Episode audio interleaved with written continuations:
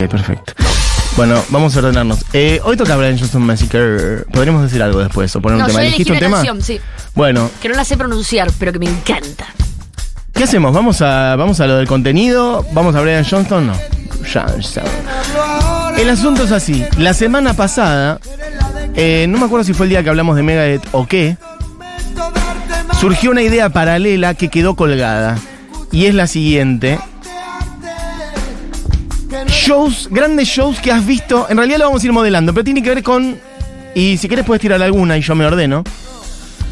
Bueno, dale.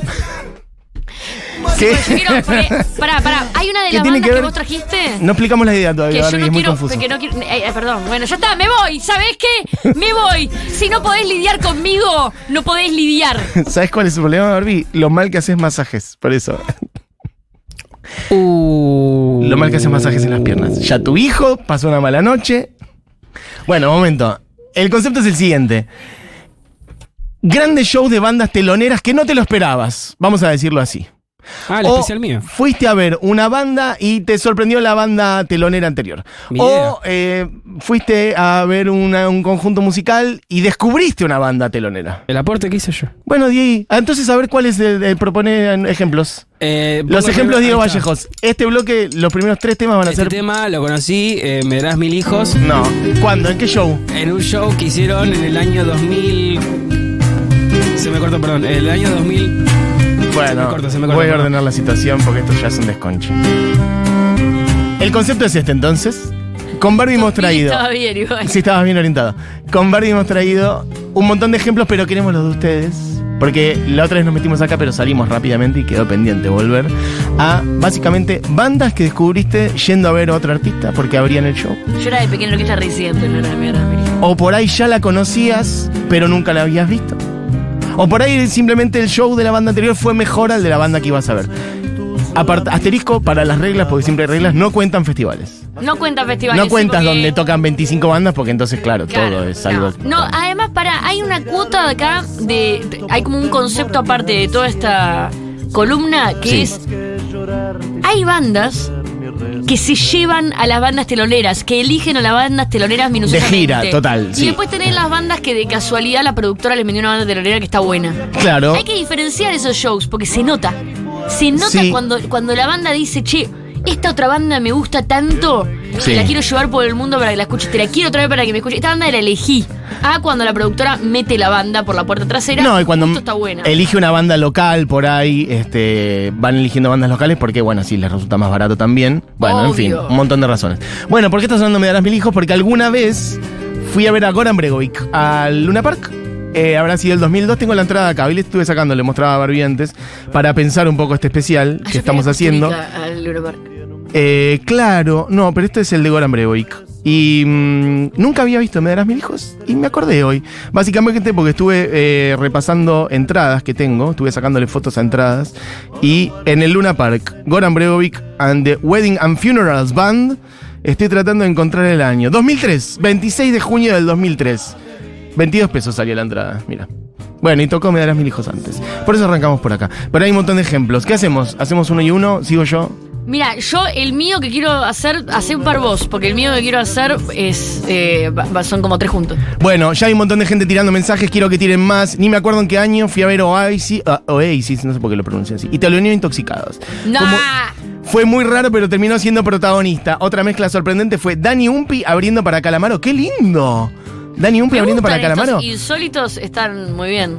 Mira, Mesulam, dice alguien acá. Fui a ver a YouTube y tocaban con Fran Ferdinand. Acá voy yo. Mucho mejor, dice. YouTube puro humo. Acá voy yo. Acá voy yo. Eh, sí, claro, hay 800 mensajes, quiero que tiren más. Quiero Y- frenar en este de YouTube. Ahí, Sí. Me pasa que el día de hoy eh, YouTube es como un caso muy excepcional para lo de los teloneros. Yo vi a Fran Ferdinand antes de YouTube y los había visto también en una parte de esa misma semana. Y para mí el show que dieron antes de YouTube fue superador. Como que había algo del estadio. Los pibes. ah, Yo creo que los pibes fue así. Vinieron a telonear a YouTube.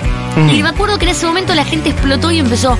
Ay, pero ¿cómo? Yo quiero ver a Fran Ferdinand, no quiero ver a YouTube. Entonces Fran Ferdinand hizo un Luna Park. Ah, Y hizo Fran un show no lo paralelo. podía creer. Claro. ¿Entendés? Era su, su primer show en Argentina. ¿Qué año? 2005. 2000, claro, 2000 y medios. Creo. No, Bien. no la podía creer YouTube. Eh, no la podía creer Fran Ferdinand. Entonces salen a tocar antes de, de YouTube y la rompen.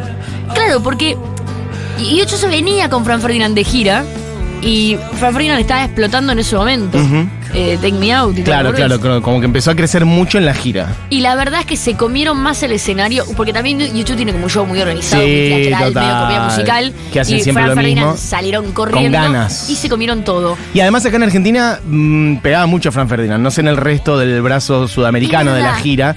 Acá había un furor especial por Fran Ferdinand. Pegaba mucho. Sí. Ahora, vos sabés que yo vi, además de a Fran Ferdinand, vi a Patti Smith haciendo Horses entero de pe a pa eh, en el Madison Square Garden, Ujú. teloneando a YouTube.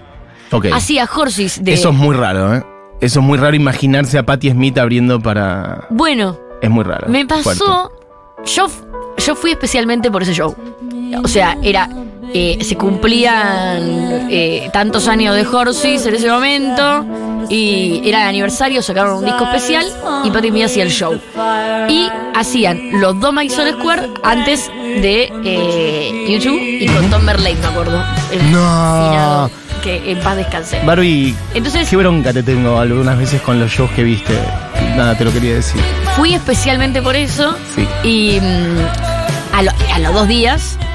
Y me acuerdo que una de las cosas que pasaron mágicas fue que cuando terminó, que esto suele pasar también en los shows de YouTube, Ujú. Patti Smith se subió e hizo con YouTube Instant Karma.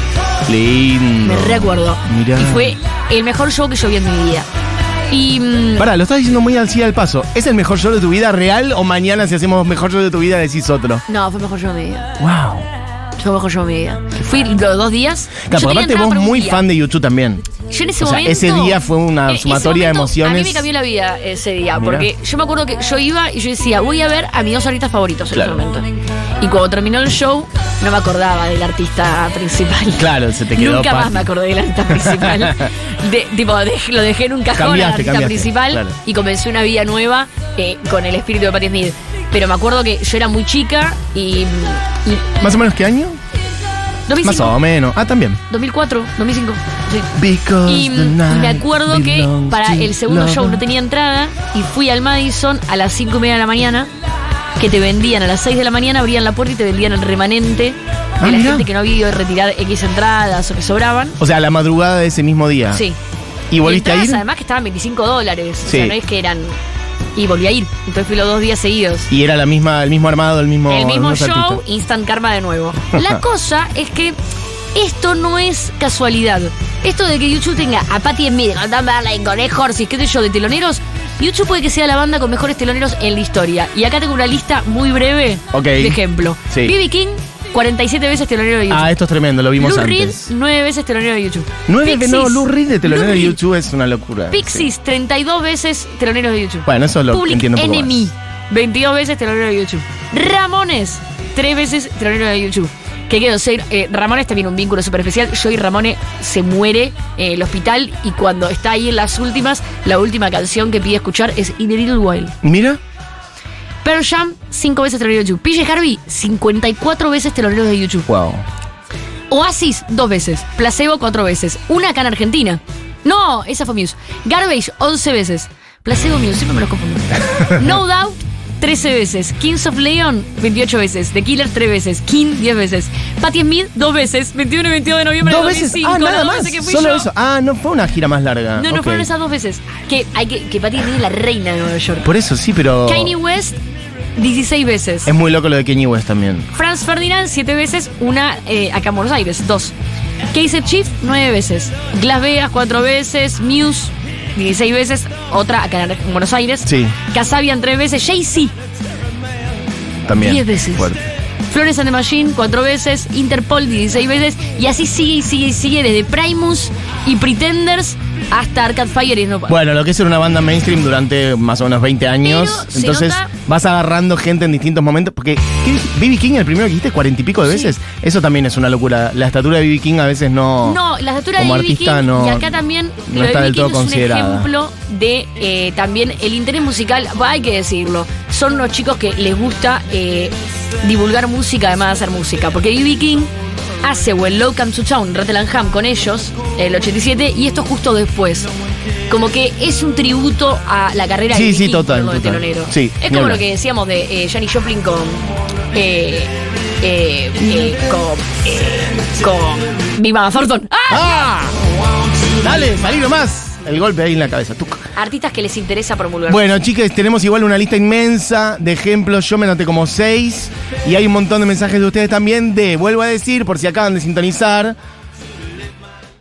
em, ejemplos de artistas que son eh, teloneros de otros y el show te llama más la atención o nunca los habías visto o los conociste ahí o algo de todo eso y el ejemplo de Julián Matarazo es Hola. hola Em, quería decirlo ahora porque se cruza mucho con todo lo que dijo Barbie. Eh, mis dos ejemplos son, uno, cuando fui a ver a YouTube no conocía a Muse.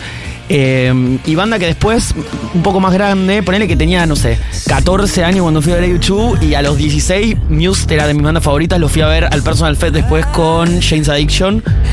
Así que los conocí ahí por decisión de Bono. Eh, y después también, más chico todavía, fui al Festival Bue a ver a Beastie Boys. Eso lo, lo no otro festival día. no cuenta Festival no cuenta. festival no Oh, cuenta bueno, Otro día. festival no cuenta No te ganaste la Conocí a remera, seguí participando. ¿Otro show? Otra. Pará, y una que habíamos dicho, Churco, que los dos estuvimos. Che, yo puedo jugar este juego porque yo fui telonera de Muse. Fue el de. Claro, bueno. Y después, A ver si alguien dice. Yo fui eh, telonera de 800 bandas. Em, después la fecha conocí- de Radiohead también habíamos La dicho. fecha de Radiohead conocí, bueno, a Hunun, que es un proyecto de mm, eh, Johnny Greenwood con músicos hindúes o indios. Eh, y después también conocí, que lo hablábamos, no te quiero spoilear nada, pero conocí a, con orquesta yendo a ver a Queens of the Stone Age. Si quieres poner. bueno, Tiraron nomás de ahí. así que. Churco está diciendo todo esto desde el control, ¿eh? por eso suena así distinto, no está acá en la mesa. Bien, perfecto. El ejemplo de con orquesta no sirve, porque yo también lo había contado la semana pasada. Con orquesta era la banda, que es medio un juego de palabras, porque Connor parece medio Sarah, Con- Sarah Connor, pero es Marilina con orquesta, y era un juego de palabras, que era la primera banda que tuvo Mario Bertoldi y la- con la cual yo la conocí. En una fecha que lo dije la semana pasada, yo había ido a ver a Iruka Sativa, al Roxy, y esto debe haber sido 2011, diría yo. Sí, 2011, ponele. Y tocaba Marilina con orquesta antes, que yo lo único que sabía era como, ah, es la banda de la hermana de una de las de Luca Sativa. Ni siquiera me sabía muy bien, sabía, ah, Lula Siempre fue Bertoldi. muy confuso. eh, cu- eh, Y- ¿Cuál es la lesbiana? ¿Cuál es la cordobesa? ¿Cuál es No, la igual hermana? ahí Marilina tenía tipo 19 años, no la conocía, eh, o sea, no, no, yo no tenía ningún tipo de información eh, sobre si es lesbiana, nada, nada. Es muy... Y escuchemos un poquito porque esta es una canción de por entonces, Linda. acorde de paso se llama.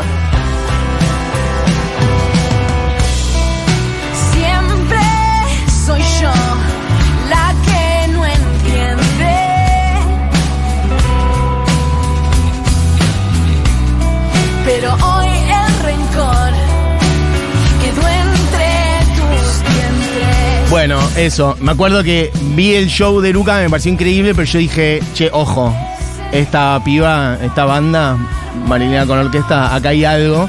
Y la invité a mi programa, el que yo tenía en Nacional Rock por entonces, eh, inmediatamente. Vino, es un programa que yo tenía, eh, escuchá el horario, Barbie, a ver si te copa. Sábados de 2 a 4 de la mañana. Mi primer programa en Nacional Rock. 2 a 4. Hay que tener muchas ganas de hacer radio para ir a esa hora.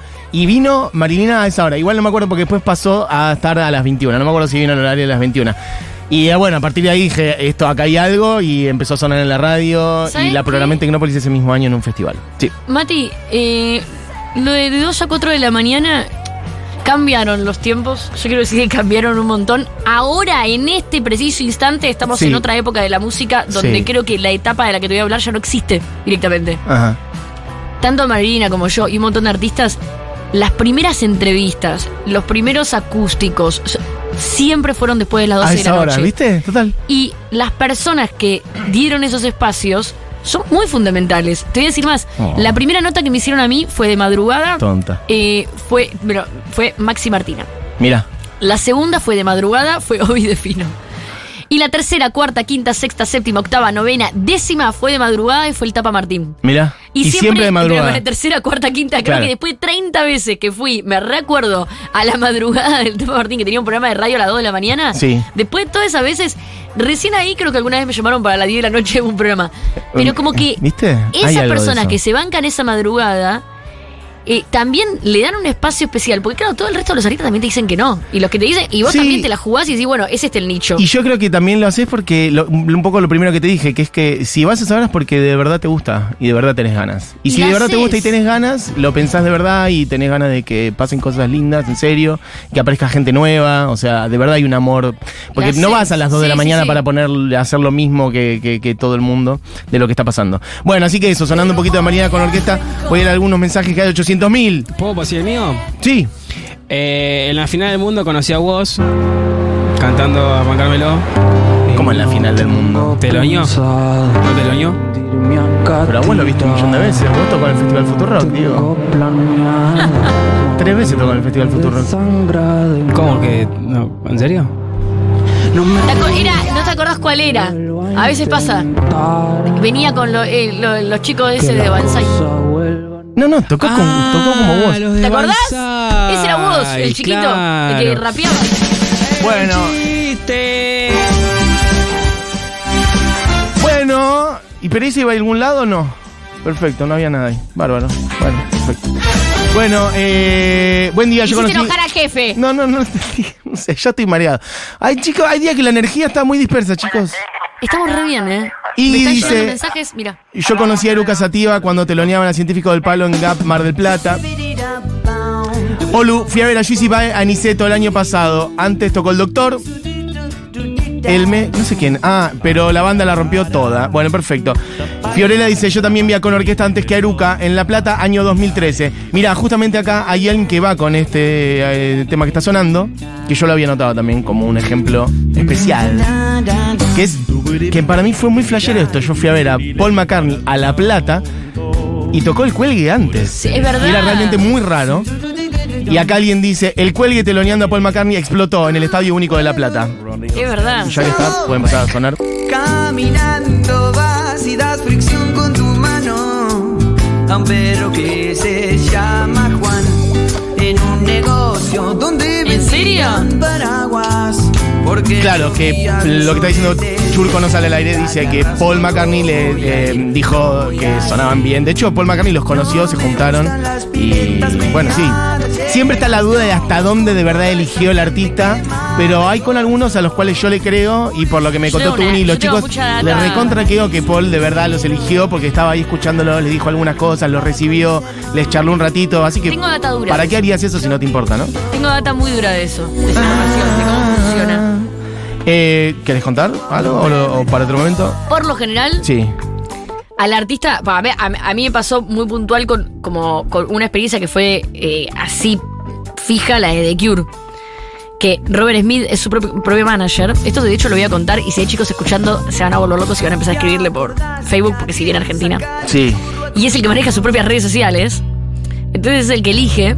Y cuando vino a Argentina, la productora que lo trajo le dijo, che, tus teloneros son estos. Y él dijo, no, No. No, no, no, los teloneros los elijo yo. Bien. Y dijo, eh, voy a elegir yo los teloneros, van a ser dos bandas. Entonces la productora le dijo, ¿te puedo pedir por favor si aunque sea una de las dos bandas es de nuestra productora? Bueno, a ver, mandame el catálogo. Entonces le mandaron un catálogo con eh, 40 bandas Sí. y él eligió eh, mi banda en ese momento. Pero la banda que abría, Sí. mi- o sea, yo toqué en el medio, la banda que abría, abría, abría, Ah, ok. la eligió él de Facebook. Mirá. Y la productora se quería matar. Pero que totalmente random o La sobre un Di- catálogo. creo- si no me equivoco, era Di Giovannis. Ok. Y se quería matar la productora, porque la productora, imagínate, que saca mucha plata de ese claro, kiosco. sí, sí, obvio. Entonces Di Giovannis, claro, por Facebook le mandaron mensaje, Robert Smith escuchó las cosas que Escuchó los poquito. MySpace, eh, links que les habían mandado y dijo, me gusta esta banda. Y después de la productora dijo, no quiero ni a esta banda, ni a esta otra banda, quiero a esta. Barbie me acaba de hacer gestos de cuáles son las bandas que Sí. dijo que no. No serán reveladas. Y, y de hecho, vos imagínate que o sea, a, a mí cuando me dijeron que me tocaba telonera de Cure, yo Sí. pensé que era un chiste, Sí, no claro. lo podía creer. Sí. Y Robert Smith vio el show desde el costado del escenario y entró al camarín y nos regaló un champán. Y hay video de eso. Hay video de eso. Yo lo vi. Pero lo importante es, a nosotros nos eligió Sí. de un catálogo que le dieron, que Bien. por lo general es así. Te dan un catálogo, por lo general lo elige la productora. Les dan tres opciones. Cuando la banda es como Robert Smith, en lugar de tres, le dan 10, Un poco 20 más, sí, o sí. todas las que existen. En este caso le daban todas las que existían. Sí. Pero en este caso, él dijo, bueno, pero además yo quiero una banda que voy a elegir de Facebook. Y esa fue Di Giovanni. Muy bien. Hermoso. Bueno, eh, hay 800.000 mensajes. En el 98 vi a los Pez en un show de los Cadillacs. Una revelación y con el tiempo fue mi banda de cabecera.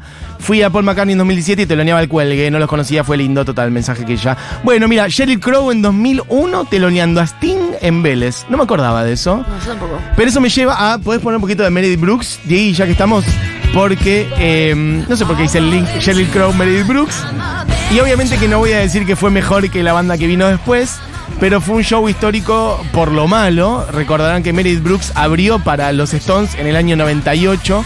Y creo que llegó a tocar dos temas nada más. Meredith Brooks salió con la camiseta argentina, algo muy de los 90, como de medio de querer ganarte al público.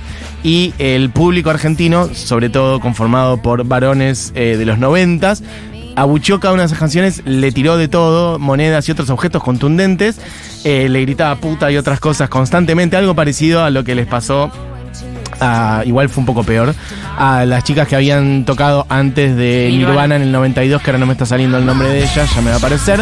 Eh, che, sí, sí, sí, Bell. Y mm, bueno, nada, Meredith Brooks se bajó del escenario, loco, y fue una vergüenza, fue una vergüenza terrible. Nada, así que una pequeña reivindicación, aunque sea 30 segundos, que suena que Meredith yo Brooks. durante muchos años eh, crecí con esta historia pensando que Alanis Morissette era la que teloneaba. Hay una cosa Hay como, de, de como cruzar. esas, eh, eh, el efecto Mandela. Sí, total. Em, ¿Qué más? Bueno, mm, me dice Churco de poner una de con orquesta. Habría que ver cuál este, podría ser. Un día que estaba el pedo en San Bernardo y tocaba árbol gratis en la playa, lo fui a ver y ese mismo día tocó La Cruda que me voló la cabeza y Capanga, cuando todavía no habían sacado el primer disco y fue rarísimo, mezclaban covers de Metallica con cuarteto. Eh, mirá qué lindo esto, en el 95, dice alguien acá, Pía, eh, fui a ver a los visitantes en la sociedad italiana en Capital. Los teloneaban unos pequeñísimos babasónicos y antes que ellos, atrevidos tocaron las manos de Filippi, nivel flash estratosférico. O sea, una, una fecha que era las manos de Filippi, babasónicos y los visitantes. Mirá vos, tremendo. Eh, no, dice en Córdoba. Fui a ver a Javier Amena y abrió para ella Valdés y los amé. Fue re lindo conocerlos en vivo y confirmar que son tan buenos como en estudio. Pero después de verlos, bueno, hay 300 millones de mensajes. ¿Vos tenés alguno más para agregar, Barbie? Si no, yo puedo tirar uno más. Ah, ¿bandas? Sí, es de los que dijimos, de los que preparamos. Sí, mira, hay una que yo la traje porque por, por el simple hecho de que para mí es como la peor experiencia de teloneros por muchas razones. Había un momento a principios de los 90 donde Guns N' Roses estaba como en la flor de la vida Sí. y Metallica. Esto es la historia de la vida. Uno, yo te juro, estoy con este tema estoy fascinada. Es como que sos Metallica, pero motherfucker, a vos te va mejor que a mí. Y es como, dale, boludo, sos Metallica. Había una riña entre Metallica y Guns N' Roses, porque Guns N' Roses le iba un poco mejor que Metallica. Sí. Y no sé quién, qué sádico se le ocurrió que Guns N' Roses se llevara a Metallica de gira. Era casi como meterle el dedo de la oreja, Sí, mojadito. Eso es muy raro. Estamos hablando del año 92. Metallica, una banda que acaba de sacar el disco negro, en donde estaba Enter Sandman, entre otras cosas. Es una banda explotando a nivel mundial, excediendo los límites del metal. Pero es verdad que igual Guns N' Roses, bueno, también eh, tiene un sonido más ATP, más mainstream. Era probablemente era más grande. Es difícil igual pensar que era más grande si Metallica o los Guns N' Roses, pero bueno, sí, los Guns tenían un sonido que- rockero que, le gustaba por ahí más. Claro, estaba esa cosa. Pero hay que pensar, ¿eh? Metallica haciendo toda una gira. ¿viste? Toda una gira abriéndole a los Guns. Claro, no era un show compartido, era más telonero, entonces eran. Bueno, y parece que Axel Rose estaba en su peor época y hay un millón de anécdotas alrededor de esta mini gira que habían hecho, donde eh, todos la pasaban muy mal por culpa de Axel Rose y de repente James Hetfield un día tuvo un problema ahí con la pirotecnia de Axel Rose y se prendió fuego y fue un accidente terrible que no sé por qué me reí, está muy mal. Pero al día de hoy, eh, James Hetfield eh, se le puede ver eh, las cicatrices en su cuerpo del incendio ese que lo marcó para toda la vida. Casi se muere. Metallica, él casi se muere, Metallica casi termina y mm, la gira terminó. Bueno, la peor teloneada del mundo. Pero igual no estuviste ahí. Si hubieras estado ahí ya era un montón. No, no estuve 92, ahí. Si hubiera estado ahí, hubiera sido 92, una responsabilidad de parte de mis años, padres. sí, años, sí, ya. no padres acuerdo. todavía. No, mira, imagínate que nunca se habían subido un avión. Bueno, eh, yo voy a. Para, primero te voy a pedir un poquito de la de White Snake. Solamente porque fue muy gran. Un alto momento, ya que estamos conectando por el lado del metal. Que vos hablas de Metallica. Voy a ir hacia dos bandas metaleras con las que voy a redondear esto. que, eh, ¿qué habrá sido? Año 2012, por ahí alguien se acuerda, tocó, tocaron Whitesnake y Judas Priest en la cancha de Racing. ¿Era fecha compartida o realmente No. telonera? No, no, y bueno, es una buena pregunta, pero no, era teloneo. Quizás fuera un poquito más fecha compartida. Pero ya te digo, mira, ¿sabes qué? ¿Por qué le saqué foto a la entrada? Si están los logos de las dos bandas, ¿consideramos que fecha compartida? ¿O qué? Bueno, solamente cantar este temazo que es una balada. Están los dos logos, Whitesnake y Judas Eh, Priest. compartida. Es más fecha ah, compartida. No, banda invitada. Ah, dice banda invitada, listo, tremendo. No, ya está, por eso. Porque bueno, la de YouTube también dice Fran Ferdinand abajo. el ¿eh? show era de Judas Priest, Judas Priest cerró. Y bueno, de hecho, probablemente el grueso iba a ver a Judas Priest. Whitesnake, una banda de metal que tenía hasta Power Ballad, que es un temazo, que es Is This Love, que es el que está sonando de fondo. Y solamente lo quería traer porque fue un momento mágico. Y después. Y, perdón, Sí. y hay que destacar que ahora no, pero hubo un momento como los últimos 15 años, 10 años, que fue la época de teloneros de mierda. Que tiene que ver con esto de las productoras. Sí. Como que te pasaba mucho que ibas a ver a. eh, no sé, Metallica y el telonero era Kevin Johansen, porque había sacado una canción nueva y la productora le debía un show. Entonces de repente era como que el telonero la pasaba para la mierda, la banda la pasaba para la mierda, el público la pasaba para la mierda Sí. y la productora se cobraba un vuelto. Y bueno, todo Es- sea por el bien del Fue negocio. como una época medio. Bueno, y podemos cerrar con eh, uno que mencioné la vez pasada también, que tocó Black Sabbath en el Estadio Único de La Plata. Justo. ¿Y qué? Dale. Claro, sí. Y que antes tocó Megadeth. Ah, igual el otro día pusimos Megadeth, pero no importa, este es un temazo.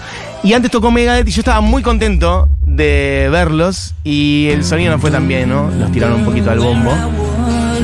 Después cuando apareció Black Sabbath pusieron el volumen a tope y ahí me dije, lo tiraron un poco al bombo al amigo Mustaine, pero fue un gran show. Así que puede sonar a Tout Le Monde de Megadeth en este repaso que hicimos en la Orgánica.